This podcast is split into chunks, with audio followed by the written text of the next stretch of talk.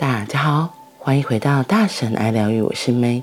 今天的爱、自由与单独，我们要继续来说关于自由的问答。问：我的性生活最近变得非常少，倒不是我不想要性生活，或是我没有勇气靠近女人，而是偏偏性欲就是不发生。我能够享受和女性在一起，然而。每到性的关口时，能量顿时就不一样了，好像我的性欲睡着了一般。请问我是哪里不对劲吗？这是恩惠降临在你身上，不是诅咒。只不过你的旧头脑将这件事诠释成你有毛病，一切都很正常，本来就应该如此。性该消失，而进入平静却不严肃的喜悦之中，消融这两个极尽内在的和谐里，不是身体的相逢，而是灵魂的交汇。这件事一定会发生在每位修行者的身上，请不要迫使自己反对一件自然的事。任何来自你的强迫，将对灵性成长造成阻碍。你得记住这件重要的事，这说明为何宗教总是不赞成性，是你误解了。不过你的误解也是自然的，修行的人都会经历能量的蜕变，原本往下走的能量开始往上走，开启你更高的意识中心，为你的内在带来全新的天空。然而，你对这前所未有的状况并不熟悉。所以，或许你会惶恐，而且，倘若伴侣中只有其中一个人出现了这种情形，两人势必会面临一些难关。在静心里，两个人的蜕变必须是同步的，唯有那样，他们才能齐步并进，否则，他们的关系将会以结束收场。禁欲的想法，即是由这个现象而起。去发现，当夫妻其中一个人开始对静心有兴趣的时候，他们的婚姻就会遭受到威胁。所以最好不要与别人发生牵扯，保持单身，才不会伤害别人的感情。但那是个错误的决定。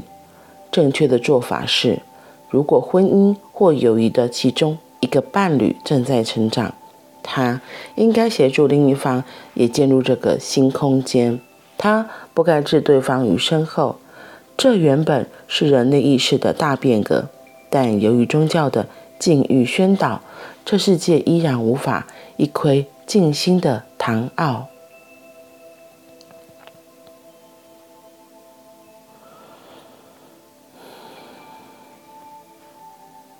今天我觉得更深入的说了，就是关于两个人在一起这件事情。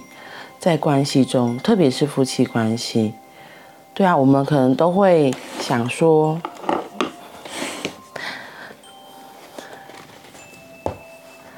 这让我想到，就今天今天的这个文章，其实真的很嗯，今天在说到更深入了，就是两个人的关系，性到底是扮演什么样重要的位置？有的人可能会觉得。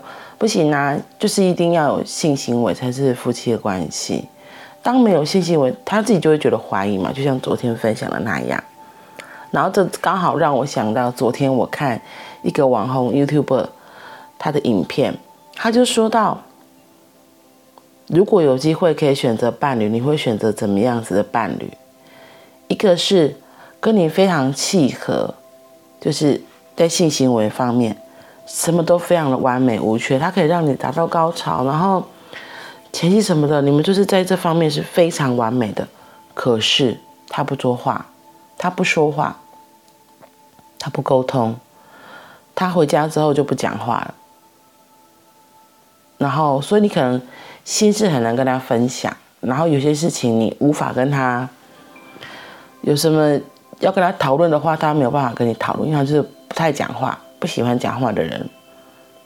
那另外一个选项是，能够跟你讲话非常非常的聊得来，然后天南地北什么都可以聊，她也可以当你的闺蜜，倾听你很多心事，也可以当你的主管，给你很多的建议，就是在沟通方面，你们的心灵层次是非常契合的，只是他不行，他在性生活方面，他可能就是无法跟你一起同步，他你们就是他不喜欢，所以变成两个很极端的选项。你是要选择单纯的性生活，还是单纯的心灵上的伴侣这样子的感觉？然后最后的那个参与的来宾选择结果，居然大部分都是要肉体的。他们说，嗯、如果他不讲话没关系啊，我可以找我的闺蜜倾诉，我可以找我其他朋友倾诉啊，找他们商量，找他们讨论。大部分人都这么觉得哦。然后另外一个，只有其中只有一个女的，她选择的就是要可以心灵契合，然后可以无话不谈，她觉得这个才是最重要的。然后所以看到这样两个很极端的结果，我觉得大部分人都会选择就是要有性生活是很正常的。我觉得会有这么两个极端的选项，其实就像今天书中提到，可能真的是因为宗教还有很多的。讯息信念的传导，造成大家就会觉得，好像只能有一个，不能同步进行。你不，你不和我做爱，表示你不爱我。啊，我无话不谈，可是你就是硬不起来，那到底有什么问题？对。然后居然可以包容说只有性行为，然后没有其他的沟通，这不就跟炮友一样吗？所以。这些宗教给我们的禁欲的宣导，出家人就是要禁欲，就是限制太过头，以至于这些极端的结果就发生了。然后我就想到自己之前有一段感情是这样，我就觉得很妙，怎么可能？我觉得其实很难啊，不可能真的是有单纯炮友这件事情。我觉得啦，因为你一定还是对他有某些好感啊，不然怎么可能？你懂吗？那可能那个天那个门窗都要关起来，灯都要关啊，不然怎么可以做下去？至少对我而言是这样。而且人久了之后在一起，你知道，在一起时候的感觉氛围，那个能量其实是会互相影响的。对呀、啊，所以不讲话不沟通，我觉得这个其实是可以去找到原因，然后来解决的。不过，像他今天说到的，有时候是因为已经超脱了，这个已经过了那个性高性高潮高就性高涨的那个时期，已经慢慢往下。因为往心灵层次走之后，你往自己的内在探索之后，它的能量从下面的海底轮、脐轮一直慢慢往上，到最后到顶轮，所以那个能量都通了之后，就不会还卡在下面的性能量那边，一直想在那边运作。我觉得这也是很正常的，可是就像他这里面今天延伸说到的，那个伴侣为什么一个往前走，另外一个不走？我觉得这就是跟那个沟通很很有关系啦，还是可以彼此分享，哎，我现在在做些什么，让对方知道，对方有好奇，他可能就会跟上来。可是如果你都不讲，连沟通都没有，那真的会渐行渐远，因为就是最熟悉的陌生人啊，一个往东走了，一个还继续往西，然后最后越走越远，这样当然就不会是良好的关系的伴侣关系了。所以。